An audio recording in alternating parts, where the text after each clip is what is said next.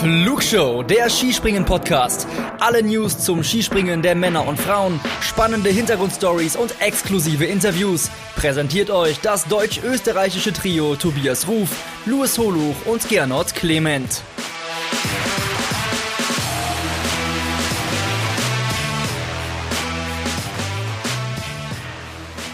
Hallo und herzlich willkommen. Eine neue Ausgabe der Flugshow. Ja, mh, hm, ihr hört ja oft hier schöne, witzige Intros, Gedichte und so weiter. Das sparen wir uns mal für heute. Ihr wisst alle, in welcher Zeit und Phase wir gerade leben und sprechen. Und ja, gleich vorneweg Nichtsdestotrotz werden wir heute natürlich über das Skispringen sprechen, über das, was am Wochenende in Lachti und in Hinzenbach passiert ist, werden gegen Ende der Folge dann natürlich aber auch auf die aktuelle politische Lage eingehen und auf ja, mögliche Folgen und Konsequenzen fürs Skispringen. Es ist Montag, jetzt kurz vor 18 Uhr. Wir haben uns entschieden, das Thema ganz ans Ende der Folge zu stellen, um euch da möglicherweise mit aktuellen News versorgen zu können. Wir, einmal bin ich das, Tobias Ruf. Ich begrüße euch zu dieser neuen Ausgabe der Flugshow und begrüße den Mann, den ich jetzt gerade am Bildschirm sehe und mit dem ich heute über Skispringen und über, ja, leider sehr erschütternde Dinge auch sprechen darf und sprechen muss. Hi, Servus, Luis Holuch, ich grüße dich. Hallo Tobi und ich kann schon mal sagen, ich bin trotzdem froh, dass wir uns sprechen. Äh, für ein bisschen Abwechslung ist man ja in diesen Tagen doch dankbar.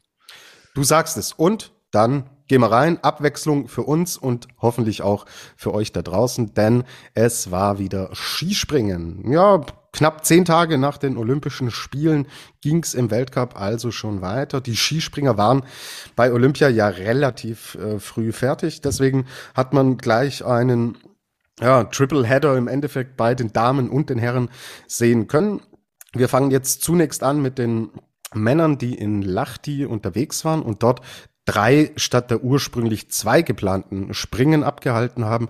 Eines dieser Springen war noch ein Nachholspringen aus Sapporo. Da wurde ja in Japan der Weltcup abgesagt und dann hat man gesagt, komm, wenn man in Finnland ist, es war genug Puffer zwischen Olympia und dem ähm, zurückliegenden Wochenende, gehen wir doch rein in nach Lahti, machen dort zwei Einzelspringen und ein Teamspringen. Ja, Luis, fangen wir an mit den beiden Einzelspringen, würde ich sagen, die am Freitag und am Sonntag stattgefunden haben. Und ja, Lachti ist natürlich ein traditioneller Standort auch. Vorweg, Schanze hat ja auch ein bisschen Eigenheiten. Wie gefällt dir denn äh, Standort? Wie gefallen dir Standort und Schanze da oben in Finnland? So wie sie sich jetzt an diesem Wochenende gegeben haben, sehr gut. Also ich fand, dadurch, dass es vom Wind her ja auch sehr gleichmäßig und sehr ruhig war, hat das echt Spaß gemacht, auch zu gucken. War ein schöner Neustart wieder in den, in den Weltcup. Und äh, man muss ja mal festhalten, gerade am Sonntag war das Niveau sehr hoch. Also man musste schon über den K-Punkt springen, um äh, in den zweiten Durchgang zu kommen. So eng wie es da war. Und ich finde, dadurch, dass es so ein, ja, noch etwas Oldschool-Profil hat dort in Lahti, äh, ist es schon immer irgendwie was Besonderes. Also würde mir fehlen, wenn es das nicht gäbe. Mhm. Ja, hat, hat einen eigenen Charme und was wir, was mir bei dieser Ausgabe jetzt besonders gut gefallen hat, einerseits, du sagst es, Wind, das haben wir natürlich auch schon anders gesehen, ja. Mhm. Ähm, dass wir da echt, echt einen super fairen Wettkampf erlebt haben, was nicht so oft der Fall war in diesem Weltcup-Winter, muss man da ausdrücklich betonen. Das hat mir gut gefallen und es waren Zuschauer da. Wir haben so ein bisschen finnische Skispringen-Euphorie spüren können. Mhm. Ähm, fand ich tatsächlich bemerkenswert, weil es natürlich ein Thema ist, seit wir unseren schönen Podcast hier machen. Äh, einstige Skispringen-Nation Finnland, sie darbt da vor sich hin und wenn man mal eine finnische Flagge, mal zwei gesehen hat, ja, in so einer Startliste, war das schon das höchste der Gefühle. Jetzt ist da ein Team angetreten und unten standen Fans und äh, haben sich da mega gefreut und haben da äh, auch echt für coole Atmosphäre gesorgt. Das ist mir auch äh, sehr positiv noch haften geblieben an diesem Wochenende. Und natürlich so die, dieses ganze Rahmenprogramm finde ich auch extrem cool gelöst in Lachti. Ja, dass man sagt, wir veranstalten dort so mini, mini, mini nordische Skiweltmeisterschaften. Es sind die Langläufer da, die Kombinierer sind da, die Skispringer sind da. Ähm, kann da im Endeffekt, ja, fürs Publikum natürlich auch ähm, ein, ein, super cooles Event hinstellen. Ja, du hast im Endeffekt den ganzen Tag Programm, du kannst dir mehrere Sportarten anschauen und so sorgst du natürlich auch dafür, dass dann auch Zuschauer kommen, die entsprechend für Atmosphäre sorgen. Hat mir sehr gut gefallen, muss ich an der Stelle sagen. Gut, Louis, du nix. Ähm, ich glaube, da ähm, geht auch dir das Skispringenherz auf, wenn du solche Bilder und Eindrücke siehst. Gut, gehen wir zum Sportlichen. Wir haben natürlich Fragen von euch bekommen. Vielleicht ordnen wir es erstmal ein, wie die ähm, beiden Einzelspringen gelaufen sind. Ja, wir haben einen extrem starken Stefan Kraft gesehen, der das ganze Wochenende über echt geliefert hat und am Freitag, ja, die Konkurrenz echt weit distanziert hat mit 15 Punkten, die er Vorsprung hatte auf Halvor Egner Granerüt, der auch ein starkes Wochenende hingelegt hat und Piotr Juba auf dem dritten Platz. Und dann, ja, haben wir am Sonntag wieder einen Podestplatz von Stefan Kraft gesehen auf dem dritten Rang und wir haben zwei Sieger punktgleich gesehen. Ryoyo äh, Kobayashi und eben jener Halvor Egner Granerüt. Hier haben wir schon das erste, die erste Frage. Ähm, es wird, wird direkt das Skispringen-Lexikon hier adressiert von BTS Eckhart Hairo Dancing Queen. Wann gab es das letzte Mal zwei erste Plätze? Das war in der Saison 16, 17 äh, in Sapporo ist witzig, dass das jetzt ausgerechnet in Sapporo war, weil es ja dieses Jahr ausgefallen ist und wir stattdessen in Lahti waren. Äh, Maciej Kott und Peter Prios haben damals punktgleich gewonnen. Gut, danke Lexikon. Also, wenn ihr solche Dinge wissen wollt, äh, stellt uns die Frage, Louis wird sie beantworten. Ich hätte es nicht beantworten können. Ah, ich hätte recherchieren können. Und dann wäre ich schon irgendwann auch drauf Recherchieren gekommen. muss ich für genau, auch. Also, ja, ja, ja. Aber es gibt, glaube ich, viele Dinge, die du, die du so äh, drauf hast, wo ich wesentlich länger für brauchen würde. Gut, ja, sprechen wir vielleicht über ähm, zwei Namen, die das äh, tatsächlich geprägt haben. Wir reden gleich auch noch ganz kurz über das Teamspringen. Da hat Österreich gewonnen und im Endeffekt hat da das Ding auch Stefan Kraft für Österreich gewonnen. Er war der Schlusssprenger und er hat es möglich gemacht, dass die Slowenen, die sehr, sehr lange wie der Sieger aussahen, am Ende dieses Ding dann nicht gewonnen haben. Ha, hm, ja, vor ein paar Wochen saßen wir hier und Stefan Kraft hat selber gesagt, so, ich lieg in der Luft wie ein Moorhuhn und man hat gesagt, wenn es nicht der äh, verdiente Kraft die wäre, wäre selbst eine Olympiateilnahme ähm, schwierig. Ist wahrscheinlich wieder so ein Klassiker, Louis. So schnell kann es im Skispringen gehen, oder? Ja, finde ich schon. Also ich meine, ähm, irgendwo hat er sich es auch selber erarbeitet, also das muss man klipp und klar so sagen, weil er hat sich ja selber quasi die Pause verordnet und sich dann Step by Step wieder an seinen Sprung angenähert. Und ähm, wir hatten ja nach dem Wochenende in Willingen gesagt, so dieser Clemensche 149 Meter Sprung, den der Krafti da abgeliefert hat, das könnte vielleicht so ein Klickmoment für die Saison gewesen sein. Und Jetzt äh, sitzen wir hier, der Krafti hat seinen zweiten Saisonsieg gefeiert, äh, stand äh, am Sonntag dann auch nochmal auf dem Podest. Also so ganz falsch lagen wir mit der These nicht.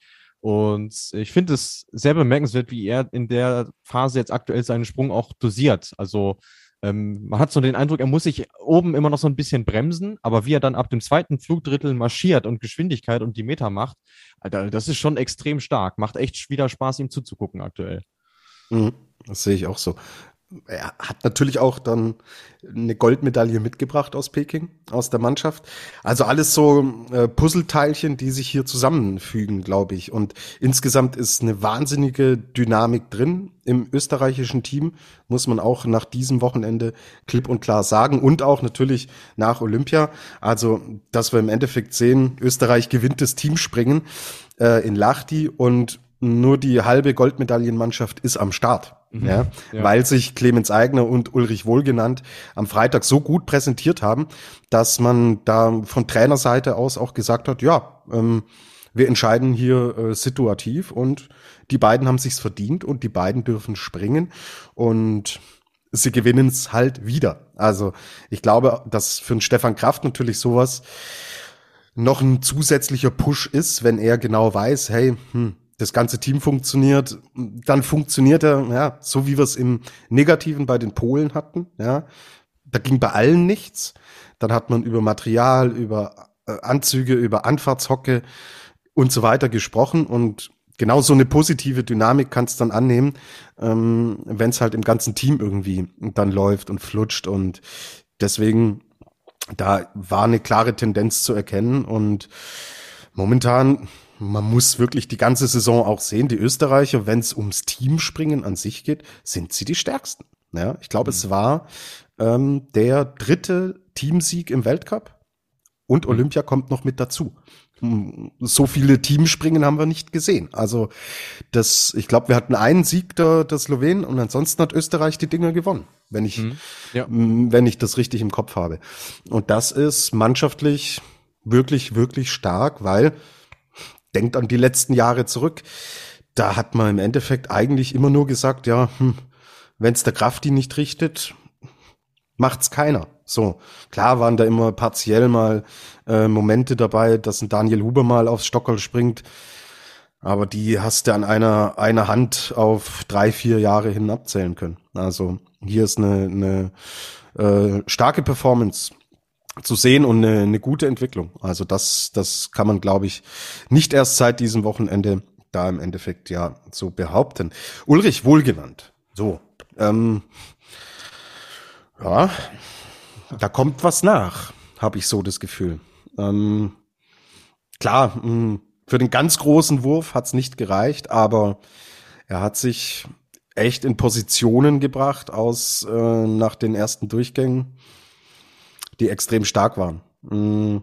Kann man schon sagen, dass es da auch was das Potenzial angeht, wirklich gut aussieht. Und wir haben ja auch über andere junge Österreicher, Jofenik und so weiter schon gesprochen. Und äh, da, da entsteht was. Ist aber irgendwie so ein bisschen die Ironie, dass jetzt ausgerechnet er an diesem Wochenende geliefert hat, weil man muss sagen, mit Jahrgang 94 ist er nicht mehr der Allerjüngste. Hm. Also ist eigentlich auch so, ja, Kategorie Pius Paschke, so jahrelang so gut im Continental Cup mit dabei gewesen, immer mal wieder nationale Gruppe. Äh, wenn er dann mal den Quotenplatz geholt hat, durfte er längere Zeit mitfahren und jetzt, bam, zwei Top Ten Ergebnisse, obwohl er vorher noch nie in den Top Ten gewesen ist. Und ja, spricht absolut dafür, äh, in was für einer guten Form er aktuell ist, dass er dann natürlich gleich noch im Siegerteam mit dabei war. Macht natürlich auch was mit ihm, ja, damit wir den Lanz der Woche auch noch untergebracht haben. Also äh, unerwartet, aber ebenso schön und verdient deshalb auch der Preisträger unseres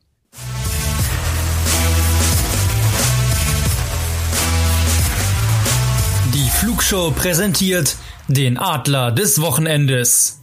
Und ich glaube, er ist auch gefordert worden von unseren Zuhörerinnen und Zuhörern. Er ist von Dattel 1896 und von Benne Kröger gefordert worden. Und diesen Forderungen kommen wir nach. Ich hätte ihn jünger einsortiert, hätte ich mich mal, hätte ich mal auf die, aufs Geburtsjahr schauen müssen. Aber du, nie vergessen, auch ein Karl Geiger ist nicht mit 19 gekommen und hat alles zerlegt, ja. Mhm. Auch der hat, der hat Schritte hingelegt. Auch für den Karl Geiger ging's auch immer mal wieder zurück dann aus dem Weltcup raus und er hat irgendwann im Endeffekt für sich so die, das Rezept gefunden und wer weiß, sowas kann natürlich eine Dynamik dann auch annehmen. Und ich denke, dieser Preis, diese Auszeichnung, hat er sich verdient. Und die Österreicher haben ja einen Lauf. Also ich habe mir jetzt gerade noch mal äh, mein kleines feines äh, Spreadsheet hier aufgemacht. Es ist jetzt der dritte Adler der Woche in, äh, in Folge für die Österreicher. Und äh, wenn man die Lisa Eder, die wir ja bei Olympia noch mit ausgezeichnet haben, dazu nimmt, ist es sogar der vierte. Also Respekt Austria. Ah, Shampoo sagt man, glaube ich, gell? Ja. In der Flugshow sagt man Shampoo. Ja, richtig. Richtig. Und äh, wir machen das ja nur, wenn Gernot nicht da ist. Ja. ja. Ähm, wenn, wenn er da ist, dann kriegt er diesen Triumph natürlich von unserer Seite nicht. Also gut, schließen wir das Thema Österreich ab.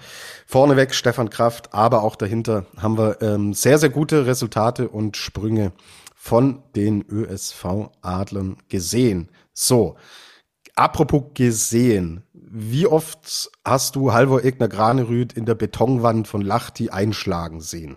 Ja.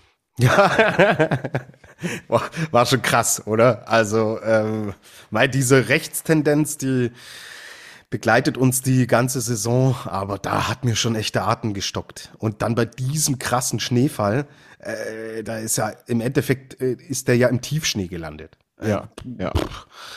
Also, hat mich auch äh, phasenweise so ein bisschen an den Goodieberg erinnert. von, von der Schneeauflage her, ja, war es sicherlich nicht, nicht einfach für ihn. Äh, und man muss ja auch gucken, ich meine, wir haben jetzt im März drei Wochenenden Skifliegen, äh, wo sich das Ganze sicherlich nochmal potenzieren könnte. Also das müssen wir echt im Auge behalten. Und er findet da hoffentlich auch eine Lösung. Vor allem muss man ja sagen, wenn er gerade springen würde, dann wird er die Springen ja noch deutlicher gewinnen. Also äh, wäre sicherlich ein Ansatzpunkt für ihn. Äh, der würde, der, das wäre der Granerüth aus der Fondsaison. Ja, ja. Ja, wenn er gerade springen würde. Ähm, ich meine, wir reden jetzt hier über einen, der Erster wird und der, ähm, der Dritter wird. So. Mhm. Ähm, zwei, der Zweiter wird und der Erster wird. So. Wenn der gerade springt, gewinnt er beide springen. So. Ja. Oder zumindest ist er sehr, sehr nah an Stefan Kraft dran mit den 15 Punkten Unterschied. Aber so ganz überraschend kam es ja nicht, weil wenn wir uns letztes Mal nee. nach die erinnern, äh, da hat er die Schanze ja auseinandergenommen. Ich weiß nicht, waren es 139 Meter oder so, wo wir Angst haben mussten, dass wir ihn am Ende in seinen Einzelteilen im Auslauf irgendwie aufsammeln mussten. Also das war ja schon, äh, das erinnerte schon sehr daran, fand ich. Und auch die ganze Tendenz, ich meine, denk an den Saisonanfang zurück, da haben wir hier gesprochen und gerätselt, der hat nicht mal äh, war sogar eins dabei, wo er die Qualifikation, glaube ich, gar nicht gepackt hat. In Ruka, und, ja. Ja, genau. Und ähm, da saßen wir hier völlig und er selber konnte ja keine Antwort geben auf das, was, was da passiert war. Und er hat sich extrem sta stabilisiert in den letzten Wochen. Und das ähm, ist dann im Endeffekt auch eine, eine Tendenz, die sich, die sich dann jetzt wieder fortsetzt.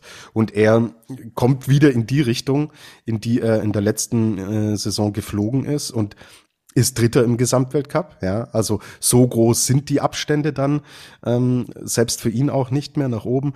Mhm. Zu Karl Geiger sind es knapp 200 Punkte, zu Kobayashi sind es dann sind's dann ja so ein bisschen 232 Punkte, die er Rückstand hat.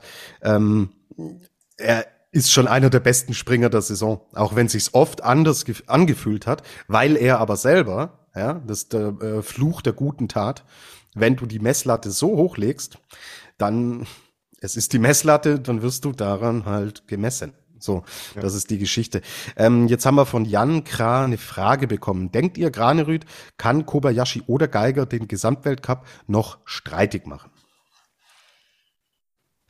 Ich habe jetzt nochmal geguckt, wie viele Einzelspringen wir eigentlich noch haben und es sind eins, zwei, drei, vier, fünf, sechs, sieben. Also natürlich, äh, solange die Möglichkeit auch rechnerisch besteht, würde ich sagen, äh, ist es nicht unmöglich.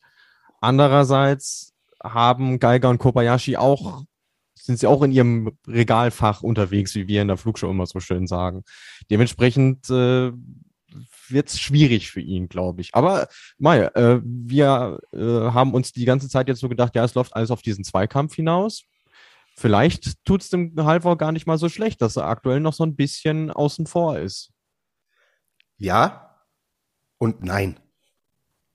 Also, ich verstehe voll, was du meinst, aber dass diese extrem konstanten Athleten, Geiger und Kobayashi, dass sie beide diesen hm. Vorsprung hergeben, sehe ich nicht. Einer von beiden ist möglich, ja. Da muss nur ein kleines Formtief kommen. Und für sowas ist auch ein Geiger mal gut, ist ein Kobayashi auch gut, haben wir alles gesehen in der Vergangenheit. Dass es aber beiden passiert, sehe ich nicht. Also, hm. wäre ein mittleres Skispringen Wunder, wenn Granerüth diesen Gesamtweltcup verteidigen könnte. Ist meine Meinung zumindest.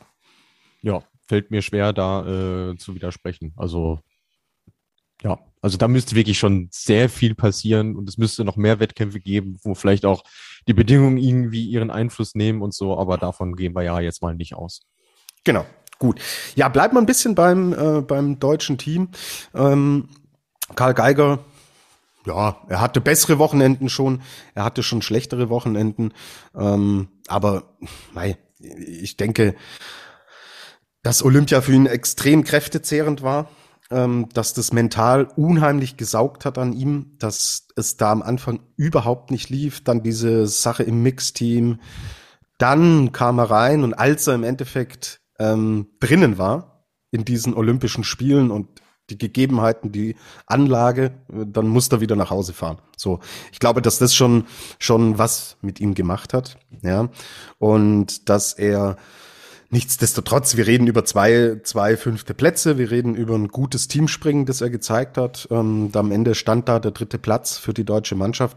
Und ja, ich glaube, super happy wird er nicht sein. Er hat natürlich andere Ansprüche und dieses gelbe Trikot hat einen extrem hohen Stellenwert. Glaube, wenn man ihn heute fragt, Karl, willst du das gelbe Trikot gewinnen oder den Titel in der, bei der Skiflug-WM verteidigen? Die Antwort würde, ohne zu zögern, würde lauten, ich will das gelbe Trikot gewinnen. Ja, weil das natürlich eine Riesenauszeichnung ist. Und deswegen, er ist noch voll dabei. Ja, es war im Laufe der Saison für ihn auch irgendwie, er hat seine stärksten Sprünge eigentlich gezeigt, wenn er nicht gelb hatte. So. Mhm. Es ist vielleicht gerade jetzt vor der Raw Air ganz cool für ihn zu sagen, ich bin jetzt der Herausforderer und Kobayashi muss jetzt liefern. So. Und am Ende des Tages war Kobayashi eigentlich nur in diesem Wettkampf am Sonntag besser als Karl Geiger. Alles andere, was wir gesehen haben, Qualifikationen, auch Probedurchgänge, Teamspringen und so, so stabil war Ryoyo Kobayashi nicht an diesem Wochenende. Also, glaube, da können wir uns echt auf einen packenden Zweikampf noch einstellen und freuen und Du, das Allerwichtigste ist zu sehen, dass diese Normalschanzengeschichte bei Olympia scheinbar echten, ja, einfach den Bedingungen vor Ort geschuldet war. Und dass Geiger an sich in seinem Flugstabil, äh, Flugsystem so stabil ist, wie wir es von ihm die ganze Saison über kennen. Ähm, Markus Eisenbichler, starkes Event am Freitag mit dem vierten Platz. Teamspringen, auch mit taktischer Finesse von Stefan Horngacher. Da hat er im Endeffekt diesen dritten Platz auch möglich gemacht für die deutsche Mannschaft. Ja, Sonntag lief es nicht so gut, aber es ist halt Eisenbichler, ja. Mm. Er ist nicht der, der, wo wir die Stabilität erwarten. Ja, er ist, er kann allen davonfliegen, kann aber auch mal ganz normal im oberen Mittelfeld so ein bisschen mitschwimmen. Und ich glaube, dass das so ein bisschen auch äh, symptomatisches Wochenende für ihn war. Ja, dass es mal ähm, im Teamspringen wirklich extrem gut aufgehen kann, dann ein guter Wettkampf dabei ist wie am Freitag und mal einer, ja, an dem es im Endeffekt nicht so ganz funktionieren will. Das ähm, mein Part zu Markus Eisenbichler. So, ansonsten ähm, das deutsche Team war zu sechst. Ich hatte dich auch gefragt, Luis, wo ist unser siebter Startplatz hin? Ähm, vielleicht kannst du mir hast du es erklärt, aber dass äh, die Hörerinnen und Hörer das da draußen auch wissen. Ja gut, jetzt nach äh, Olympia hat wieder eine der berühmt-berüchtigten Perioden äh, begonnen, sodass äh, quasi davor ein Schlussstrich gezogen wurde und abgerechnet wurde. Und da kam eben heraus, dass Deutschland seinen siebten Startplatz aufgrund der Leistung im Continental Cup eben nicht äh, behalten würde. Der ist dann eben an die Norweger äh, gegangen. Man kann jetzt sagen, die haben ihn jetzt nicht unbedingt äh, genutzt, weil außer Graneröd war bei den Skandinaviern an diesem Wochenende nicht so wahnsinnig viel los, muss man sagen. Ähm, aber deswegen ist das deutsche Team aktuell nur zu sechst äh, unterwegs. Allerdings ja momentan zumindest noch in der Besetzung, wie wir es äh, vor Olympia auch gekannt haben. Und du deutest was an, weil es da eine Veränderung geben wird, höchstwahrscheinlich, und meiner Meinung nach auch geben muss. Ja, ich meine, äh, wir haben es jetzt Woche für Woche angesprochen und gerätselt, was los ist. Wir haben immer noch keine Erklärung, aber äh, und er selber auch nicht. Deswegen ist es eigentlich nur logisch, dass für Pius Paschke zumindest jetzt vorläufig die Weltcup-Zeit erstmal abgelaufen ist, weil er ist jetzt siebenmal in Folge nicht in die Punkte gesprungen und das kannst du gerade auch wenn du um den Nationencup noch, äh, äh, Cup noch kämpfst und knappe 100 Punkte vor diesen starken Österreichern vorne liegst, kannst du das irgendwann als Trainer auch nicht mehr äh, vertreten. Und ich meine, äh, die Tendenzen sprechen ja schon dafür, dass er ausgetauscht wird. Er ist ja gestern in der ARD auch dahingehend angesprochen worden und sieht das auch komplett ein, was ihn natürlich total ehrt, weil, ich meine, so kennen wir ihn ja auch. Er ist ein absoluter fairer Sportsmann. Und so wie es ausschaut, wird dann eben Andreas Wellinger wieder zurück ins Weltcup-Team zurückkehren. Möglicherweise ja jetzt schon für die Raw Air, die am Mittwoch beginnt. Mhm. Ja, aber du, wir stehen ihm ja extrem positiv gegenüber. Nicht erst seit dem Gespräch, das wir hier mit ihm führen durften, auch die ganze Biografie, die ganze Art, der ganze Typ ähm, ist uns extrem sympathisch. Aber wenn er selber auch sagt, ja, es würde ihn nicht überraschen und nicht wundern und es wäre vielleicht auch gut für ihn, dass man ihn jetzt rausnimmt. Die Saison geht jetzt auf die Zielgeraden und es macht keinen Sinn. Für alle Beteiligten macht es keinen Sinn. Und dann soll Andy Wellinger die Chance nochmal bekommen. Wir haben ja auch im Vorgespräch diskutiert, hat es sich Wellinger verdient, ja? Oder wäre jetzt nicht die, die Zeit vielleicht einen Justin Lissow zum Beispiel, einfach jemanden auch hier vielleicht eine Chance zu geben? Wellinger hatte auch genug Chancen. Ich sage nein, Wellinger soll die Chance nochmal bekommen, ihn ähm, so, so weit zurück, wie es jetzt in der Vorsaison war, ja, wo er ja selber irgendwann kurz oder während der Tournee, glaube ich, sogar gesagt hat, macht keinen Sinn. Ich beende die Saison. Ähm, so weit zurück ist er ja nicht. Und er hatte Weltcups und Springen dabei, in denen er, er hat die Olympia-Qualifikation geschafft. Ja? Mhm. Also äh, er war ja jetzt ja nicht äh, regelmäßig 35. sondern es waren gute Ansätze dabei und deswegen soll er meiner Meinung nach diese Chancen jetzt auch bekommen. Ich meine, es fügt sich ja irgendwo ein bei, bei Stefan Horngacher. Der hat halt so seinen Stamm von sechs, acht Leuten, äh, auf die er setzt. Und da gehört Andreas Wellinger eben dazu. Ähm, wie du sagst, irgendwo ist es für den Welli ja auch unglücklich gelaufen. Durch die Corona-Infektion auch hat er ja gar keine Chance mehr gehabt, sich auch für das Olympiateam nochmal zu empfehlen. Äh, wäre er sicherlich mit äh, die erste Alternative für Pius Paschke in dem Aufgebot dann gewesen. Ähm, so gesehen kann ich das schon nachvollziehen. Ich bin allerdings der Meinung, wenn jemand wie Justin Lissow so überzeugt hat, so unbekümmert aufspringt auch ähm, und ja auch ähm, unter, die, unter der verkürzten Kontinentalcup-Saison jetzt leidet, weil das hängt ja auch wieder mit Russland zusammen, fände ich es dann irgendwo schon schön, auch äh, wenn man ihm dann mal die Chance gibt, ähm, sich auch mal auf so einen engeren Wettkampfrhythmus einzustellen, wie wir ihn jetzt bei der Raw Air haben, aber ähm, wie gesagt, ich kann die Entscheidung für Wellinger genauso nachvollziehen. Mhm. Okay, gut. Jetzt ähm, bleiben wir beim Thema Team springen. Da gab es zwei Coach Decisions, die das ähm, gerade im Kampf um den äh, dritten Platz zwischen Norwegen und Deutschland geprägt haben. Also einmal entscheidet sich im äh, vorletzten Durchgang entscheidet sich Stefan Horngacher dafür, Markus Eisenbichler eine Luke tiefer zu setzen. Das war abgesprochen mit dem Eisei. 123,5 Meter waren vorgegeben. 125,5 hat er hingesetzt, ganz souverän die Bonuspunkte geholt und so Deutschland im Endeffekt auf den dritten Platz mit großem Vorsprung nach vorne manövriert. Hier muss man sagen, dieser dritte Platz, den hat natürlich auch Horngacher ähm, mitgewonnen, weil er genau wusste, wenn er das machen kann, bei einem, dann ist es Markus Eisenbichler. Genau, weil er an dem Tag die Weiten schon drin hatte ähm, und am Freitag ja auch und ähm, er sich dann auch sicher sein konnte, äh, der Horngacher Steff, wenn der Eyesight diese Weite packt, ähm, hat er in der Regel auch einen sicheren Telemarkt drin, was natürlich auch nochmal Punkte äh, bringt äh, im Vergleich dazu, wenn er jetzt über die Hillsize springt, eben äh, abhocken muss oder so. Von daher war das genau die richtige Entscheidung und wie du sagst, am Ende ja auch äh, den dritten Platz einbringt, ja. Mhm, genau. Norwegen wollte kontern oder musste kontern. Das ist jetzt die Frage, indem man das äh, bei Halvor Egner Granerüth ähm, auch gemacht hat, aber da war man schon die Luke tiefer und ist nochmal runtergegangen. War eigentlich Mission Impossible, oder? Also äh, bitte ist Eckart Hyro Dancing Queen hat gefragt, was sagt ihr zu dieser Entscheidung? Äh, Granerüth, ich glaube Luke 7 war es am Ende, mhm. ihn da rausspringen zu lassen. Ähm, Mission Impossible? Fragezeichen? Ja, ja, ja, also aus, aus der Luke schon. Also äh, ich, ich gucke jetzt gerade erst nochmal ein kmh langsamer angefahren äh, als, als Markus Eisenbichler und das ist wenn der Anlauf eh schon so niedrig ist, ja, also äh, die Vorspringer sagen immer, das ist Anlauf an der Kotzgrenze. so, so ein schönes Wort irgendwie beflügelt. Äh, ich finde, das passt und der hatte eigentlich keine Chance. Also es war irgendwie so Ultima Ratio, hatte ich so das Gefühl von, von Magnus Breivik, der ja Alex Stöckel an dem Wochenende vertreten hat, so quasi nochmal äh, Platz vier war sicher, den konnte man nicht mehr verlieren. Also genau. warum nicht da ins Risiko gehen, kann man irgendwie schon verstehen, aber er hatte de facto keine Chance.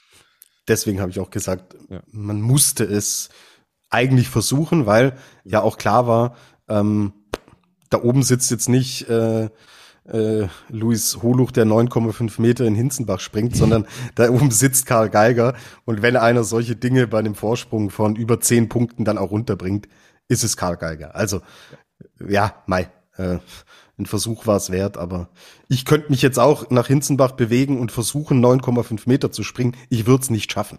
Ja, ähm, und gar nicht mit dem niedrigen Anlauf, ja, das sage ich dir. Ja. ja, das war jetzt aber, das war jetzt eigentlich nett gemeint dir gegenüber. ja, ja, Um, um deine Leistung auch nochmal hervorzuheben.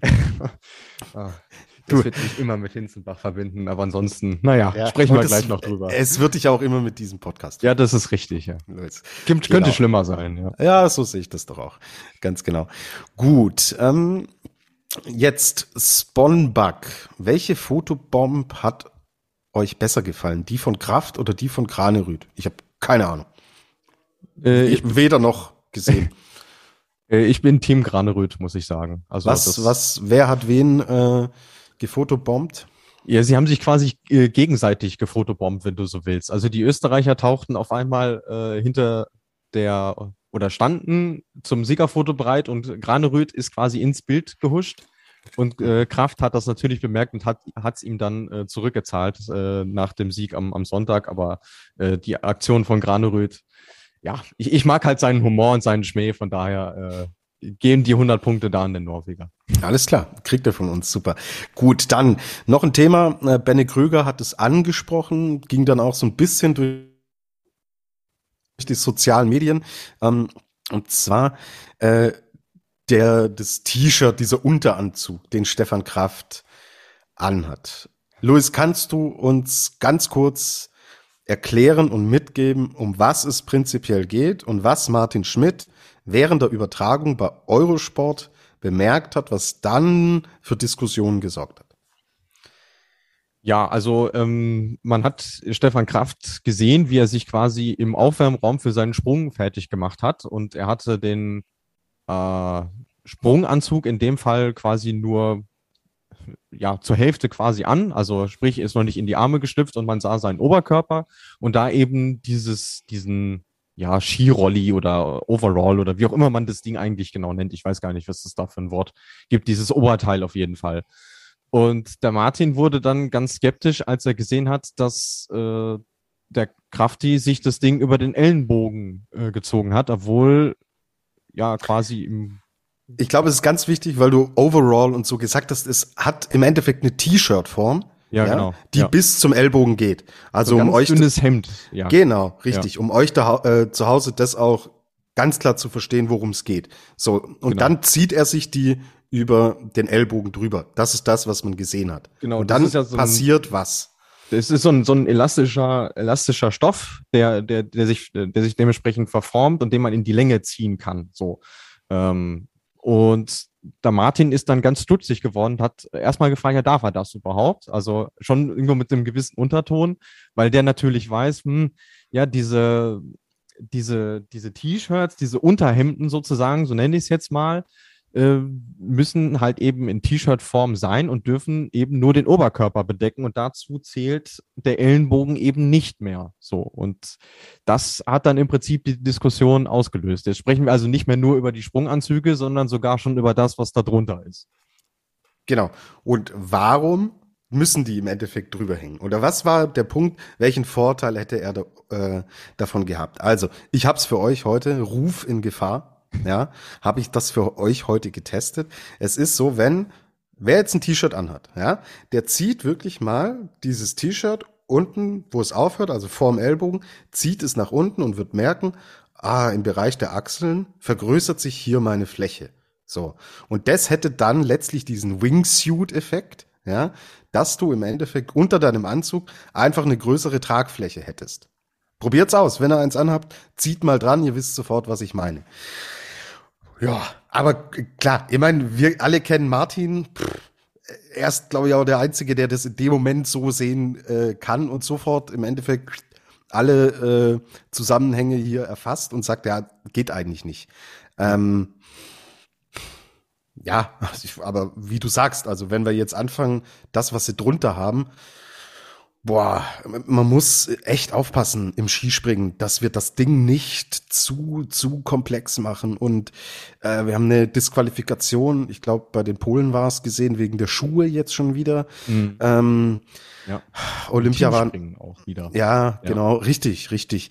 Äh, boah, Olympia war, hat echt dem Sport Schaden zugefügt und äh, überhaupt keine Kritik an Martin, 0,0. Er sagt ja nur das, was im Regelwerk steht. Ja? Richtig. Ja. Ähm, aber wenn wir da jetzt äh, irgendwann zu sehr in eine Materialschlacht äh, äh, Schlacht reingehen, oh, dann kann es gefährlich werden für den Sport, ist meine Meinung. Ja, absolut. Also ich meine, wir, wir sind ja mittlerweile äh, auf dem Level von der Formel 1 mal wieder, wo wir eigentlich ja gar nicht hin wollten, dass man sagt, äh, mittlerweile steht das Material mehr im Vordergrund als der Athlet so. Das, das darf nicht sein. Und äh, höchsten Respekt an Martin. Also das zeichnet auch einen guten Experten aus, der sofort rafft, was da passiert und das klar und deutlich anspricht.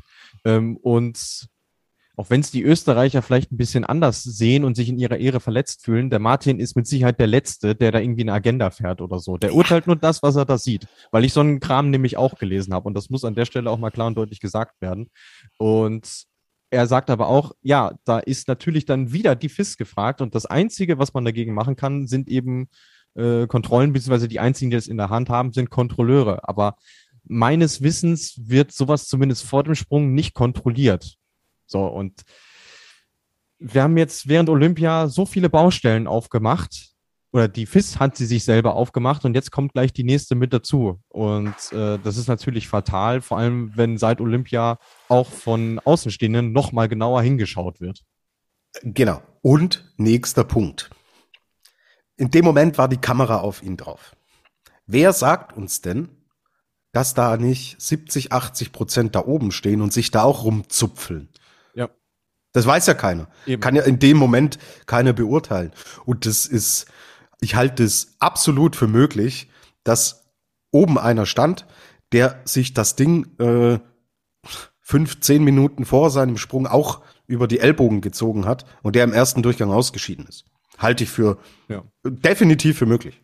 Sie gehen ja alle ans Limit und äh, wenn man dann gerade in Springen, die vielleicht ein bisschen länger dauern, wo es mal Unterbrechungen gibt und dann guckt, wie bewegen sich die Springer eigentlich auf dem Turm. Das ist ja nicht so, dass die da still sitzen und warten, bis sie dran sind. Da finden ja die seltsamsten Verrenkungen irgendwie statt, dass du irgendwie die maximale Fläche machst, aber ohne, dass du disqualifiziert wirst. Und ja, also da, äh, vielleicht verstehen wir das nicht, weil wir selber nie gesprungen sind, professionell zumindest. Ähm, aber das kann ja irgendwie nicht Sinn und Zweck des Sports sein. Also tut mir leid, irgendwann ist auch mal gut. Absolut bin ich dabei. Gut, okay. Hoffen wir, dass wir uns da nicht in, in einen Bereich entwickeln, der entsprechend äh, ja dazu führt, dass am Ende mehr über Kontrollen und über solche Dinge gesprochen wird als über den Sport.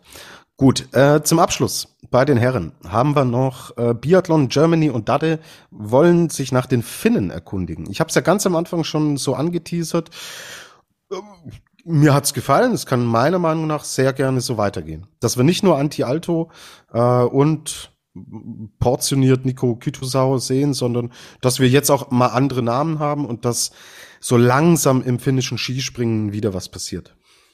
Ja, auch da wieder, weil wir es vorhin als Stichwort hatten, so schnell kann es gehen. Also äh, bei Olympia haben sie nicht mal eine Mannschaft äh, dabei gehabt und jetzt sind sie im Teamspringen Sechster geworden. Haben natürlich von der Disqualifikation der Polen äh, profitiert, aber da fragt ja dann am Ende auch keiner mehr nach. Und dann haben sie noch Etonosiainen gehabt, der 18. geworden ist, sein bestes Weltcup-Ergebnis geholt hat am Freitag. Also das sind wieder schöne Lebenszeichen und äh, wir, kann, wir können ihnen ja nur die Daumen drücken, dass es bergauf geht, weil äh, ja, also ich meine, wenn du wenn du so lange in einem Tal der Tränen bist und da ums Verrecken nicht rauskommst, es wird ja von Jahr zu Jahr immer schwieriger, so auch was das Finanzielle angeht. Und äh, gerade jetzt für die Zuschauer vor Ort war es natürlich auch schön, dass sie mal wieder ihre Landsleute bejubeln durften und nicht nur Janne Ahorn in der Pause. Äh, viel tiefer ging's halt ja im Endeffekt ja. auch nicht. Du hast es schon gesagt. Ja. Ähm, genau, deswegen, wir werden es beobachten. Ich meine, wir müssen jetzt nicht äh, äh, Finnland fürs nächste Team springen als Mitfavorit mit reinschreiben. Aber es sind erste kleine positive Zeichen und glaube natürlich auch, was ja immer ein Teil der, der ganzen Geschichte ist, dass auch diese Außendarstellung mit Zuschauern, man sieht mal wieder Finnisch, ein finnisches Team und man muss nicht, kann nicht vorher schon schreiben, ach, äh, Kasachstan oder Finnland, einer von beiden scheidet definitiv aus, sondern dass sie das so routiniert runtergebracht haben. Gut, Respekt und ähm, da sage ich dann auch, ja, gerne mehr davon. Wir werden es im Auge behalten und werfen unseren Blick nach einer ganz kurzen Pause jetzt in Richtung Hinzenbach.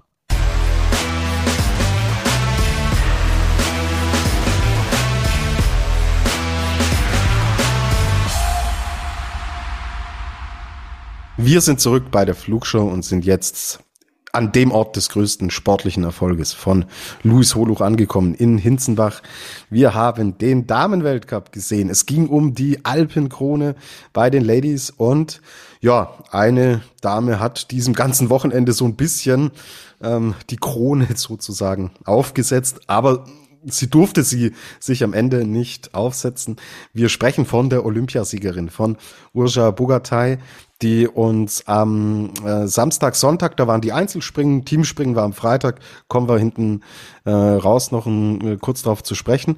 Und ja, wir haben am ähm, an diesem ersten äh, Einzelwettkampf am Samstag einen extrem starken Wettkampf von Uja Bogatay gesehen, die die Konkurrenz in Person ihrer Landsfrau Nika Krishna um 22 Punkte distanziert hat und das auf einer Kleinschanze, puh, ja, also das waren schon kramersche Vibes incoming. Ja, aber hallo. Und wir haben ja so ein bisschen gerätselt auch, äh, was, was macht dieser Olympiasieg jetzt mit ihr? Es kann ja eigentlich nur in zwei Richtungen gehen. Entweder geht die Saison, trudelt sie so ein bisschen aus, weil der Akku auch leer ist, oder aber sie geht völlig durch die Decke. Ja, und zumindest in springerischer Hinsicht hat sie an diesem Wochenende wirklich alles auseinandergenommen. Also am Freitag im, im Training schon und dann äh, am Samstag in dem Einzel auch beide Durchgänge souverän gewonnen, äh, beide Mal auch über die Hills heiß gesprungen und ja, im Prinzip dafür gesorgt, dass diese seltsame Schanze auch ja, beim Zugucken irgendwo ein bisschen Spaß macht, weil, wenn wir ehrlich sind, so viel gibt's für die TV-Bilder nicht her. Also das hat wirklich schon, äh, das war grandios, was sie da abgeliefert hat. Und es wäre eigentlich nur konsequent gewesen, wenn sie am Sonntag auch noch gewonnen hätte. Genau, und sich dann diese Krone, die Alpenkrone aufgesetzt hätte. Sie hat nicht gewonnen, ähm, aus einem Grund, du hast dann bei uns in den WhatsApp-Chat auch geschrieben, so, jetzt habe ich alles gesehen. Ähm, sie ist disqualifiziert worden. Ja, sie sitzt oben, wird abgewunken, fährt los und schon ist klar, diese Qualifikation wird zur Disqualifikation, weil die Ampel nicht grün war. So, jetzt natürlich, ja. Hm. Wo liegt der Fehler? Ja. Ähm, ist es der Trainer? Ist es sie? Sind es beide? Wie beurteilst du es? Also ich tue mich schwer damit, nur dem Trainer die Schuld zu geben, weil du als Springerin, Springer oben ja auch die Ampel hast. Und ich habe extra dann äh, bei, den Springen, bei dem Springen der Herren drauf geachtet, wie handhaben die das denn eigentlich? Und da ist mir vor allem Daniel Schufenik aufgefallen, der erst nach links schaute, wartete, bis die Ampel auf grün ist und dann nach rechts zu seinem Trainer, er, er abgewunken worden ist. Und wenn du so einen Bewegungsablauf automatisierst, kannst du sowas vielleicht nicht komplett ausschließen, aber du kannst es zumindest zu 99,9 Prozent verhindern. Und Deswegen tue ich mich schwer damit, nur dem Trainer die Schuld in die Schuhe zu schieben. Ich bin jetzt gespannt, wie du das siehst. Ich habe auch, äh, witzig, ich habe bei den Herren dann auch drauf geachtet, wo gucken die denn hin, wenn die oben sitzen. So. Und mir ist schon aufgefallen, ja, viele suchen schon echt gezielt diese Flagge oder den Arm des, des Coaches. So. Ja. Dass das einfach so drinnen ist. Also, sie ganz frei zu sprechen, bin ich bei dir. Nein, äh, sehe ich auch nicht. Ja, also am Ende sitzt man schon noch oben. So und es ist ein Sport, der von Menschen gemacht wird und da passieren Fehler. So mhm. und zur Perfektion und wenn man die auf Platz eins stehen will, musst du nah an Perfektionismus ran. So. Und da gehört es dann natürlich auch dazu, alle Möglichkeiten irgendwie abzuwägen. So, aber wer die Reaktion von Schupancic gesehen hat, ja. äh, der hat schon relativ schnell geschnallt, so, ah, äh, das Ding geht eigentlich zu Großteilen auf, auf meine Kappe, sagt der Trainer. Mit seiner ähm, Gestik und Mimik hat er das schon selbst, glaube ich, glaube ich, ein, eingesehen, dass ihm das so natürlich nicht, nicht passieren darf. Also ja. Äh, ich würde es prozentual schon in Richtung 80-20 äh, in Richtung Trainer ansetzen. Ja, voll. Und das, also für mich wirkte das irgendwie so, als ob er gar nicht völlig bei der Sache gewesen ist. Also er wirkte so ein bisschen abwesend, weil er schwingt den Arm nach unten, guckte dann nochmal, ist jetzt überhaupt? Und dann hob er den Arm wieder an und da ja, war genau. Usher ja schon auf dem Weg, so irgendwie. Ah, ganz unglücklich. Und vor allem, dann guckst du dir den Sprung an und denkst, wow, wo soll die denn eigentlich noch hinspringen? Springt auf 94 Meter. Der, der weiteste Sprung des Wochenendes ist dann nichts wert. Vielen Dank dafür. Also, das war schon echt, echt krass. Vor allem hätte man ja auch dann gedacht, so vielleicht, hm, Gesamtweltcup ist auch noch nicht entschieden. Wenn sie das Springen auch noch gewinnt, wer weiß, was sich dann nochmal für eine Dynamik entwickelt, weil die Form alle Springen den Rest der Saison zu gewinnen, hat sie aktuell. Genau. Aber dreh die Uhr zwei, drei Wochen zurück, wenn dir das da passiert. Ja. ja dann reden wir über was ganz anderes. Ja. ja. Und äh, ich in meinem Drehbuch konzipiere das Ganze jetzt so, dass Sarah Marita Kramer den Gesamtweltcup gewinnt, weil es bei den anderen halt mal echt richtig dumm gelaufen ist. So. ja. Und nicht immer nur sie, ja, die ja. im Endeffekt äh, den gesamten äh, Sack an äh, Dämlichkeiten, die im Skispringen passieren können, mit sich auf dem Rücken tragen muss. Ja, also ja. Ähm, nehmen wir es aus der Warte mal. Abgesehen davon, äh, du hast es angedeutet, es hätte in Richtung Gesamtweltcup dann schon wirklich alles immer passen müssen. So. Ja. Und wir werden jetzt äh, Springen auf verschiedensten Anlagen, auf verschiedensten Schanzen noch sehen. Äh, ja, äh, ja, ja. klar. Na, aber du, Mai, mit Marita Kramer ist natürlich immer alles möglich, ja. Dass Bogatay plötzlich alles gewinnt und so noch ihr den Gesamtweltcup wegschnappt. Danke. Und ähm, deswegen ja, äh, dummer Betriebsunfall ist ein Blackout äh, von Seiten des Trainers. Für sie eine Lehre und für, glaube ich, alle, die es im Skispringen da verfolgt haben. Mhm. Ähm, das wird jetzt auch äh, jeder Coach, egal ob im Jugendbereich oder auch im Erwachsenenbereich mitnehmen und äh, Athletinnen und Athleten sagen, schaut, was passieren kann. Ja? Äh, nimmt es mit, achtet drauf es wird trotzdem irgendwann mal wieder passieren, ja. Natürlich, Aber, natürlich, ja. ja. Und äh, es gibt ja immer findige Leute und die haben dann sofort einen Tweet von Johann André Vorfang ausgegraben, dem das vor ein paar Jahren auch mal passiert ist. So, also äh, irgendwo wiederholt sich Geschichte ja dann doch. Ähm, andererseits bei ihr wiederum nicht, weil sie ist jetzt das erste Mal in ihrer Weltcup-Karriere disqualifiziert worden. Also es gab vorher nie Probleme mit dem Anzug oder mit der Skilänge oder was auch immer und jetzt steht da äh, Start before the green light. Ja, jede Geschichte hat irgendwo ihren Anfang. So, äh, hat dann ermöglicht, dass ihre Teamkollegin, die am Samstag noch Zweite wurde, auch mit einem echt großen Vorsprung, ähm, 20,2 Punkte am Sonntag gewonnen hat, Nika Krishna. Ähm, jetzt sehen wir hier im Endeffekt zwei sehr starke Sloweninnen, Sloweninnen. Im Team waren sie aber nicht ähm, so, wie man es eigentlich kennt. Lag aber an unserem Freund, guten alten Freund und Kupferstecher, dem Coronavirus, denn da haben wir im Endeffekt gesehen, ähm, du hast vorhin gerätselt, im slowenischen Team hat's gebrezelt. Oh. Ja, komm, so schlecht war er nicht, Luis. Ja. Äh, Jania Brezel äh, wurde, äh, konnte nicht starten, Corona positiv und Emma Klinetz äh, Kontaktperson. Also die haben wir jetzt an diesem Weltcup-Wochenende dann auch nicht, nicht sehen können. Ja, wobei, wenn du das Team schon ansprichst, ähm, sie hätten das Teamspringen auch ohne die beiden mit an Sicherheit grenzender Wahrscheinlichkeit gewonnen.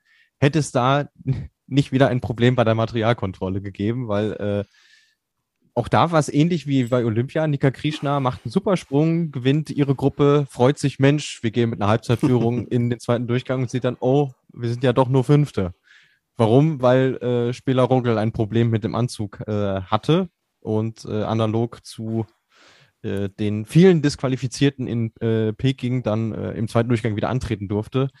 Die Slowenien haben da natürlich nochmal Vollgas gegeben und äh, sich noch auf Platz drei vorgesprungen. Es fehlte auch nur ein halber Punkt zu Platz zwei, um die Aufholjagd äh, wirklich zu krönen, förmlich noch. Ähm, aber äh, das war dann schon der erste Moment, wo es für die an diesem Wochenende nicht, nicht so ganz glücklich gelaufen ist. Absolut. Ja, gut, kann passieren und ist in diesem Fall passiert. Äh, Nein, sie werden es verschmerzen können. Ähm, ich weiß gar nicht, wie steht's in der Nationenwertung? Ich habe gar nicht geschaut. Weißt du es zufällig auswendig? Ja, da sind die Sloweninnen aktuell äh, vorne. Mhm. Äh, wenn sie gleich sind, natürlich, äh, weil es im Teamspringen ja immer besonders viele Punkte zu holen gibt, schon ein bisschen was eingebüßt haben, aber der Vorsprung ist mit 232 Punkten aktuell noch komfortabel. Und wenn wir mal auf die Österreicherinnen schauen, die sind ja personell auch nicht besonders gut aufgestellt. Äh, Sophie Sorschak, Knie kaputt in Botterode, Daniel Eraschko-Stolz, Saisonende, Eva Pinkelnick, ausgerechnet vor Hinsenbach, Corona. Äh, ja, da muss man eigentlich denen noch Respekt zollen, wie die sich an diesem Wochenende geschlagen haben, weil das war nicht von schlechten Eltern. Mhm, absolut. Deswegen, also ich glaube, man kann das verschmerzen und wer die Leistungen und die Tendenzen äh, bei den slowenischen Damen sieht, ich denke, da wird der Nationencup nicht mehr so spannend, wie es bei den Herren der Fall ist, weil kommt ganz am Schluss, wir natürlich auch dann über den Kalender da noch sprechen müssen und da die Optionen deutlich, wahrscheinlich deutlich, deutlich weniger noch sind, als es bei den Herren der Fall ist. Bleiben wir jetzt beim Team Österreich und ja, hm, was hat dieses ganze Olympia-Ding mit Marita Kramer gemacht? Ich hatte von den Bildern, na klar, man interpretiert dann relativ viel rein. Ich hatte schon das Gefühl, das Ding ist irgendwie noch nicht verarbeitet. Wie ging es dir? Es ist ein fünfter Platz geworden, es ist ein zweiter Platz geworden, ähm, Sieg mit dem Team, aber irgendwie so diese Selbstverständlichkeit, ich bin da, äh, ich fahre dahin, ich gewinne alles und fahre wieder nach Haus, war irgendwie gefühlt nicht da. Ja, so eine gewisse Schweremütigkeit, so würde ich es mal, würde ich es mal nennen. Guter also Begriff, ja. Ganz locker wirkte sie mir auch nicht. Wobei man natürlich dazu sagen muss, sie hatte bis zum Sonntag noch keinen Podestplatz auf dieser Schanze. Okay. Also es ist auch einfach nicht ihr Ding, um es mal äh, so salopp zu formulieren. Von daher war das, glaube ich, für sie wieder ganz gut, äh, um reinzukommen. Also analog zu dem, was wir äh, bei den deutschen äh, Herren zu Karl Geiger gesagt haben. Ja, hat sich gut wieder reingefunden, äh, solide abgeliefert, noch nicht auf seinem Top-Level, wie er es vielleicht könnte. So würde ich das bei Marita Kramer auch sagen. Aber ich glaube, für sie ist es gut, dass sie jetzt quasi ihren ihren äh, Springerinnenalltag wieder hat, weil sie hat ja bis zum Training am Freitag in Hinzenbach äh, keine Sprünge mehr gemacht seit Willingen. Das ist auch ein kompletter Monat, den sie quasi ausgesetzt ja. hat. Das muss ich jetzt alles erstmal finden. Aber für sie ist es sicherlich nicht schlecht, dass es jetzt Schlag auf Schlag geht. Vor allem auf Schanzen, ja, das ist einfach ihr Ding. Da kann sie, da kann sie ihre Absprungkraft ausspielen, da kann sie fliegen. Also ich glaube, von der können wir uns jetzt für den Rest der Saison auch noch einiges erwarten. Absolut, absolut. Ja, und du hast es angesprochen, das österreichische Team deutlich, deutlich gebeutelt von den Entwicklungen in den letzten Tagen und Wochen, aber mei, eine Lisa Eder, die dann aufs Podest springt und dass man mit dem Team einen Sieg holt. Chiara Hölzel hat Kreuzer. für mich äh, Kreuzer, sorry, hat für mich gefühlt den besten Wettkampf seit zwei Jahren, äh, das beste Wochenende seit zwei Jahren hingelegt. Mhm. Ähm, also ja, ich glaube, ja, in, in jedem Rückschlag steckt irgendwo dann auch immer eine Chance. Klar, natürlich nicht für die einzelnen Athletinnen selbst, aber für die, die dahinter kommen und wird äh, sehr vielen sehr gut getan haben, was da passiert ist.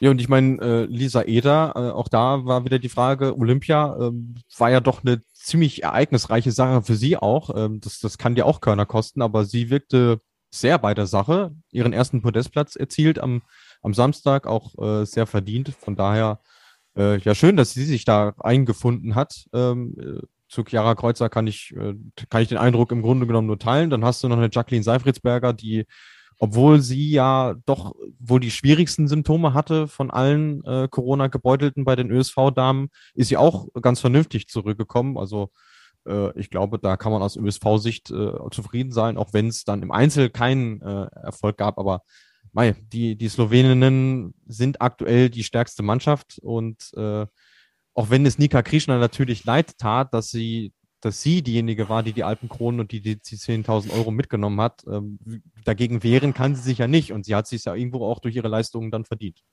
Absolut. Gut. Gesamtwertung. Marita Kramer, Platz 1, 995 Punkte. Nika Krishna, Platz 2, 741. 250 Punkte lässt sich Kramer nicht mehr nehmen. Also kann ich mir sehr, sehr schwer vorstellen. Urja Bogatay 701 Punkt. Ähm, ja, klar, könnte man da jetzt den Rechenschieber mit 100 noch nach oben legen und so, aber auch dann wird man von einem Abstand von ähm, fast 200 Punkten sprechen. Auf Kramer, wo wir wissen, es kommen jetzt Chancen, äh, du hast es wunderschön erklärt, die sie kann und wir reden gleich über den Kalender. Es wird wahrscheinlich nicht mehr so viele Optionen geben. Luis, ich habe noch äh, einen Schmankerl für dich vorbereitet, nur für dich. Ohne Althaus sehen wir alt aus. Ja. ja. Ist leider die ernüchternde Bilanz aus deutscher Sicht. Ja, muss man, muss man leider Gottes so sagen. Ähm, auch, auch Katar hat es äh, mit Corona erwischt und dann unter der Woche auch noch Juliane Seifert, also dass gleich zwei Deutsche ausfielen, sodass sich das äh, Quartett äh, für Hinzenbach jetzt von alleine äh, aufgestellt hat.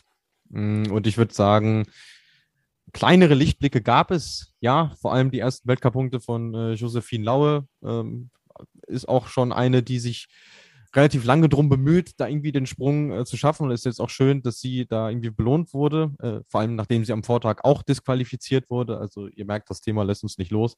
Aber insgesamt, ja, war es dann schon mau. Es war aber leider irgendwo auch ähm, zu erwarten. Also wenn Selina Freitag nicht ihre Top-Top-Sprünge zeigt und so Richtung Top 15 springt, dann äh, kommt so ein Ergebnis dabei raus, wie wir es jetzt an diesem Wochenende gesehen haben. Ich glaube, es waren jetzt drei Top 20 Plätze insgesamt. Äh, ja, ist so ein bisschen äh, das äh, deutsche Damen-Skispringen außerhalb von Katharina Althaus aktuell. Ja, fünfter Platz im Teamspringen. Ähm, ja. ja. Man hat, man hat 70 Punkte Rückstand auf Slowenien auf Platz 3 und Slowenien fehlt ein Sprung. Ja. Sagt leider sehr, sehr viel aus. Ja.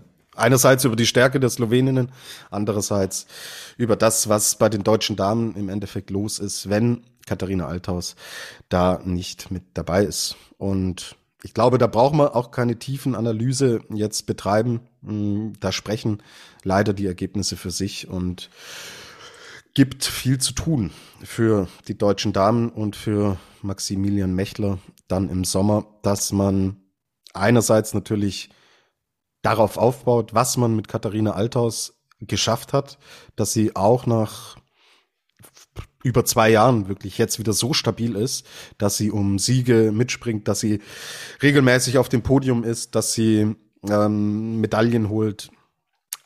Aber nur ein, hm, eine Person alleine, das ist halt zu dünn, ja. Und da muss im Endeffekt mehr kommen. Aber sind wir froh, dass wir eine haben, ähm, die ganz vorne dabei ist und äh, an der sich dann natürlich im, im Laufe der Trainingslager und Trainingssessions, ja, jetzt auch die anderen natürlich orientieren können, müssen und hoffentlich werden. So, weil das muss jetzt die Messlatte sein. Und wenn du gar keine hast,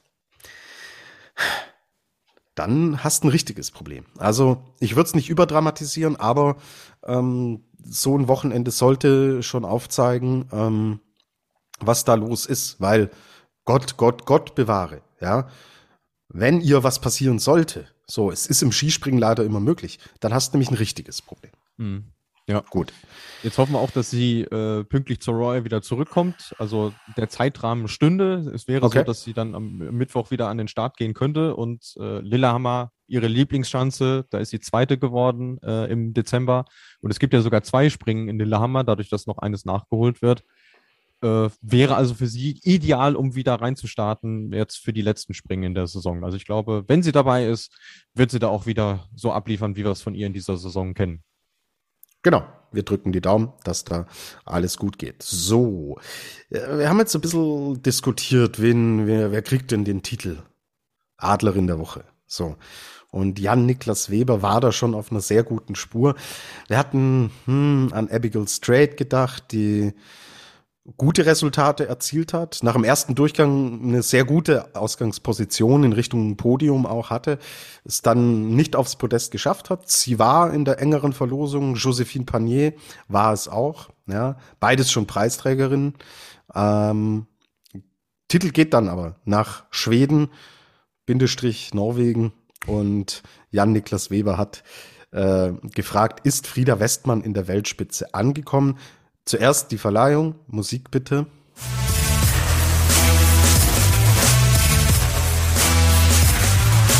Die Flugshow präsentiert den Adler des Wochenendes.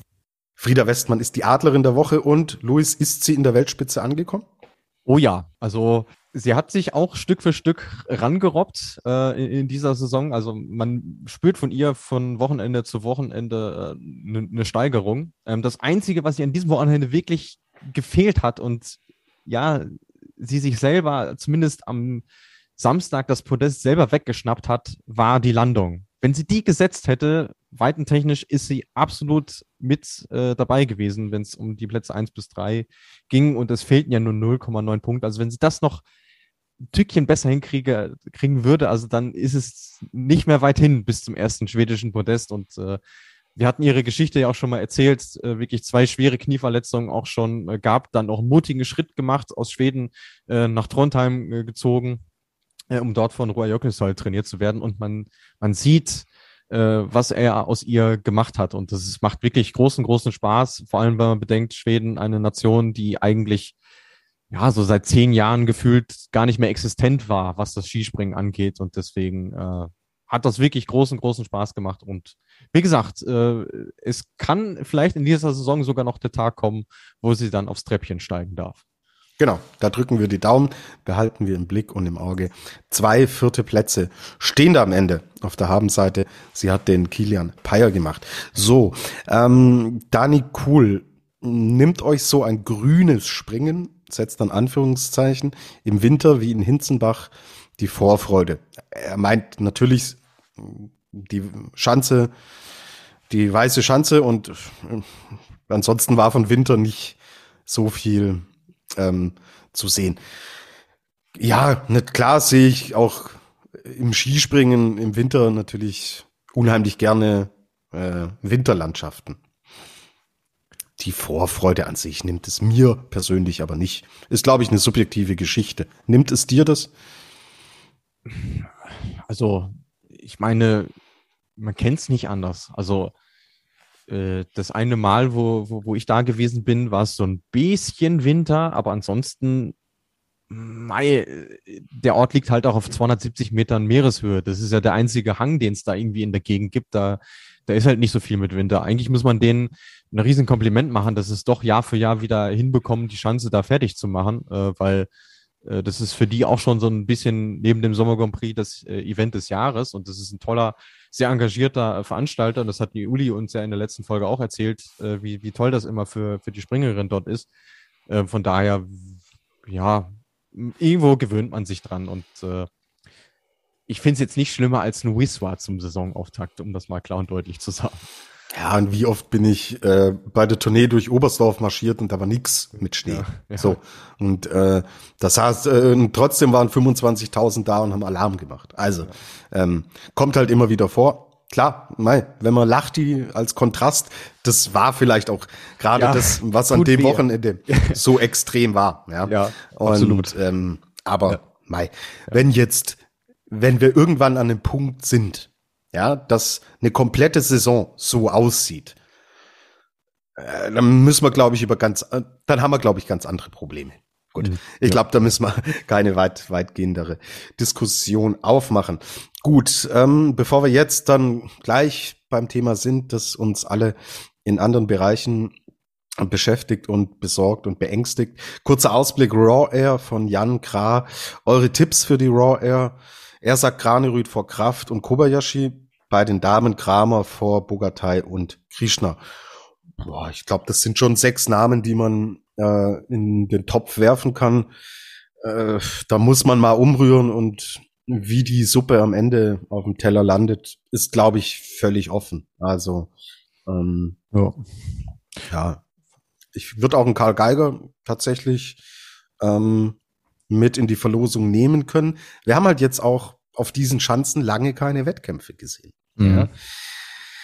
Äh, es ist wieder ein, wieder ein Rhythmus natürlich, der anspruchsvoll ist. Wer hat noch die meisten Körner? Wer hat die Kräfte, mental und körperlich, jetzt auch diesen Rhythmus nochmal durch, durchzuballern? Schwierig. Also äh, kann für mich in einige Bereiche gehen. Marius Lindwig, Lachti, das war äh, Good Cop, Bad Cop. Also wenn sich's aufgegangen ist, hat Lindwig geile Sprünge gezeigt. War halt nicht konstant, aber ihn habe ich mit Geiger zum Beispiel, habe ich schon auch noch mit auf der, auf der Liste bei den Herren. Und bei den Damen, klar, wir müssen abwarten, wie kommt, äh, wie kommt Althaus zurück. Ähm, ähm, kommt sie zurück, in welcher Form, in welcher Verfassung. Und dann ist sie definitiv eine, die man schon auch mit auf dem Zettel haben kann. Ja, also für Marita Kramer wird das sicherlich auch spannend, weil sie ist jetzt das erste Mal dabei. Deswegen natürlich umso größer auch die Vorfreude. Ähm, ja, muss man, muss man dann sehen, wie sie mit, mit diesem Wettkampfrhythmus umgeht. Bei den Herren habe ich jetzt gerade nochmal geschaut, die letzte Ausgabe hat Kamils doch gewonnen, der sie 2018 auch schon mal gewonnen hatte. Und in, äh, zumindest in der letzten Ausgabe gab es ja auch keinen Skifliegen. Also äh, warum eigentlich nicht? Also äh, er scheint sich ja auch wieder ein bisschen äh, gefunden zu haben. Jetzt so im, im, letzten Monat kann man ja im Prinzip sagen. Also ja, ich glaube, das wird schon eine äh, ne, ne spaßige und interessante offene Veranstaltung. Genau. Gut. Ja, Luis, jetzt sind wir bei ähm, dem Thema, um das wir hier nicht drum rumkommen. Es geht um äh, die russische Invasion in der Ukraine und die Auswirkungen, die es aufs Skispringen haben wird oder noch haben kann. Wie ist denn der aktuelle Stand, was das Thema angeht? Russische Athletinnen, russische Athleten bei Weltcup und COC-Veranstaltungen, ja oder nein? Ja, wir, wir, müssen ja jetzt immer vom aktuellen Stand ausgehen. Es ist jetzt kurz vor äh, 19 Uhr mittlerweile, an diesem Montag, den 28. Februar äh, 2022. Und die Ereignisse haben sich ja im Grunde genommen überschlagen in den letzten Stunden. Ähm, dass zum Beispiel, dass eben der finnische, der schwedische und der norwegische Verband auch eine Petition unterschrieben haben und die an den FIS-Präsidenten Johann Elias geschickt haben, mit der Bitte, die russischen Sportler doch eben nicht zuzulassen. Und es sieht auch aktuell schwer danach aus, als ob dem Ganzen auch äh, stattgegeben wird. Vor allem, weil es ja auch schon äh, andere Sportverbände gab, die gesagt haben, äh, wir schließen die Russen aus. Eigentlich wäre es nur logisch, wenn die FIS dem Ganzen eben äh, Folge leisten würde. Was wir definitiv wissen, ist, dass die äh, Bluebird Tour bei den Damen leider Gottes abgesagt wurde. Das heißt, da fallen vier Springen aus. Ähm, es ist auch Unklar, ob es noch die Möglichkeit gibt, das Ganze irgendwie nachzuholen. Spoiler, ich kann es mir nicht so echt recht vorstellen, allein auch in der Kürze der Zeit. Und für den Ausrichter ist es natürlich echt äh, tragisch, weil da viel Herzblut mit reinfließt und äh, es wäre ja auch die letzte Ausgabe dieses Events gewesen. Ähm, und ja, äh, ansonsten ist aktuell noch schwierig zu sagen, was eigentlich aktuell ist. Nur was ich finde, dass die FIS sich halt heute nicht mit Ruhm bekleckert hat, indem sie zwar den ukrainischen Athletinnen und Athleten ähm, ihre Solidarität ausgesprochen hat, in diesem Text aber von einem, äh, von diesem, von Zitat, diesem Konflikt gesprochen hat. Und ja, man, man sollte einen Angriffskrieg auch als solchen benennen, bin ich zumindest der Meinung. Ja, definitiv bin ich, bin ich voll und ganz bei dir. Ähm, du hast ja familiär auch Wurzeln in der Ukraine. Ähm, wie schwer fällt es dir da, das Ganze jetzt auch sachlich einzuordnen? Ähm, unabhängig von der FIS, findest du, man sollte die Athletinnen und Athleten aus Russland ausschließen? ich, ich habe da viel drüber nachgedacht in den letzten Stunden und Tagen und wenn ich sehe, dass große, äh, dass ukrainische Athleten ähm, äh, eingezogen werden, weil sie Soldatinnen und Soldaten sind äh, und äh, jetzt für ihr Land kämpfen müssen und gleichzeitig dürfen die russischen Sportlerinnen und Sportler ähm, unbehelligt quasi an den Wettkämpfen teilnehmen, dann verursacht das in mir äh, große Bauchschmerzen. Ich bin eigentlich auch immer dafür, ähm, unter, Unterscheidung zu machen, weil sicherlich nicht jeder, der russische Nationalmannschaft vertritt, auch gleichzeitig äh, Unterstützer oder Anhänger von demjenigen ist, der diesen Krieg ausgelöst hat. Ähm, bin ich eigentlich gegen Kollektivstrafen, aber es fühlt sich von meinem Dafürhalten einfach nicht richtig an. Ähm, und ja, das ist, ähm, vielleicht merkt ihr das auch, also mir geht das echt ziemlich, ziemlich nah, wie, weil du gesagt hast, ja, ähm, dass es mich familiär irgendwo auch betrifft. Meine Großeltern äh, kommen, kamen aus der Ukraine, sind nach Deutschland verschleppt worden. Dementsprechend habe ich eine, eine Verbindung zu dem Land und es berührt mich zu sehen, wie wie, wie tapfer die Menschen dort für ihre Heimat kämpfen und wie kreativ sie auch sind und sich dem Ganzen entgegenstellen und äh, was für eine Moral die, die haben. Da gerät der Sport völlig in den Hintergrund, aber um nochmal auf die Frage ähm, einzugehen, für mich fühlt es sich nicht richtig an, dass äh, die russischen Sportlerinnen und Sportler ähm, aktuell noch äh, Teil des internationalen Sportgeschehens und damit auch im Skispringen sind. Ja, sehe ich genau wie du. Also auch ich habe über die Frage nachgedacht, aber sehr, sehr äh, gute Brücke mit dem Punkt, dass ukrainische Sportlerinnen und Sportler auch im Biathlon zum Beispiel eingezogen werden und jetzt ihre Heimat verteidigen müssen und die russischen Athletinnen und Athleten ganz normal ihrem Sport weitergehen. Nee, passt nicht ins Bild und ähm, deswegen, ja, ich glaube, ich muss da, ich habe da auch nicht das Recht, da sehr viel zu ergänzen und ähm, äh, ja, wie du sagst, wen, wen interessiert so ein bisschen Skihüpfen, wenn man sieht, was, was da jetzt gerade passiert. Äh, ich habe jetzt gerade auch die Eilmeldung bekommen, dass die UEFA und die FIFA die russischen Clubs und Nationalteams von allen Wettbewerben ausgeschlossen haben. Also da kann sich die FIS irgendwann dann auch nicht mehr verwehren, ja. Wenn ähm, all diese Verbände im Endeffekt das so umsetzen. Im Biathlon war es jetzt so, die IBU, also der Weltverband, der hat äh, gesagt, Russland und äh, Belarus, die dürfen nur unter neutraler Flagge antreten, keine nationalen Symbole, keine Hymnen und so weiter und so fort. Daraufhin haben die Teams selber zurückgezogen. Hm. Ja, da muss von oben jetzt ein, ein klares Zeichen kommen und äh, ich sag selten, UEFA und FIFA machen es richtig. In dem Fall ähm, kann man es an der Stelle, glaube ich, mal sagen. Ähm, Flippo fragt, welche Auswirkungen hat Putins Krieg auf die kommenden Weltcups? Mai, du hast es gesagt, ja, die Bluebird, Bluebird Tour wird ausfallen. Jetzt zu spekulieren, ob wir nächstes Jahr einen Weltcup-Auftakt in Nizhny Tagil sehen, das ist, ist völlig unseriös. Ähm, ja. Deswegen können wir das da jetzt dahingehend auch nicht, nicht beantworten. Und äh, ja. ob die russischen Athleten dabei sind, ja oder nein, hm. keine Ahnung. Ich weiß es nicht. Und ganz ehrlich, wenn, wenn so ein Überthema dasteht, das ist mir ehrlich gesagt auch mehr oder weniger Wumpe, muss ich, muss ich echt sagen. Also so wie es den Anschein macht, ähm, weil es jetzt auch schon einige russische Skispringerinnen zumindest gepostet haben, ähm, wird äh, das russische Team zumindest mal erst nicht an der Raw Air teilnehmen, ähm, was sicherlich auch den Hintergrund hat, dass der norwegische Verband mehr als nur einmal gesagt hat, wir möchten die nicht da haben. Mhm. Was man in dem Ganzen aber wirklich nicht vergessen darf, und das ist mir nochmal Anliegen, dass man das sagt, bitte macht nicht den Fehler, wie jetzt viele andere machen, dass ihr Russland und die Russinnen und Russen über einen Kamm schert. Das ist ganz, ganz wichtig. Es gibt so viele Menschen in diesem Land. Äh, Schaut euch um, die auf die Straße gehen und gegen diesen Krieg demonstrieren und weltoffen sind und äh, längst begriffen haben, dass in diesem Land sehr, sehr vieles sehr, sehr falsch läuft. Und das sind eigentlich die Ärmsten, weil egal welche Sanktionen die internationale Politik jetzt ausgesprochen hat, und man sieht ja, was es mit dem russischen Rubel, mit der Währung und der Wirtschaft dort anrichtet, das sind die Menschen, die es in allererster Linie betrifft, die nicht wissen, ähm, wie sie ihren Lebensunterhalt bestreiten sollen oder einfach oder einfach nur dafür beten und hoffen, dass dieser ganze Wahnsinn einfach mal vorbei ist, weil sie das nicht wollen und eben für sich und äh, ihre Familien etc.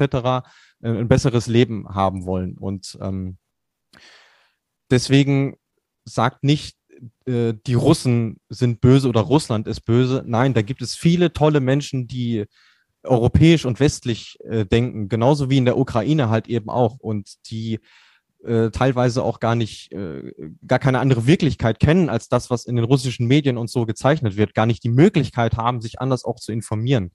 Ähm, und deswegen, ähm, wenn ihr Leute dort kennt, versucht sie uns zu unterstützen, so gut es geht, weil auch denen geht's aktuell nicht gut. Ähm, genauso wie es den Menschen in der Ukraine gerade auch beschissen geht, um es auf Deutsch äh, zu sagen, und die einfach nur ähm, ja hoffen, dass, dass der ganze Wahnsinn ein Ende nimmt. Und äh, wenn man mich vor ein paar Tagen gefragt hätte, glaubst du, wie, wie wird sich das entwickeln? Ich hätte nicht geglaubt, dass wir jetzt am Montagabend sitzen und es gibt die Ukraine überhaupt noch so. Und deswegen äh, versucht euch in die Lage zu versetzen, wie würdet ihr euch fühlen und ähm, ja, wenn ihr irgendwie könnt, versucht zu helfen. Das ist, glaube ich, das Allerwichtigste. Und diese Solidaritätswelle, die es aktuell gibt, das ist ein schönes Zeichen.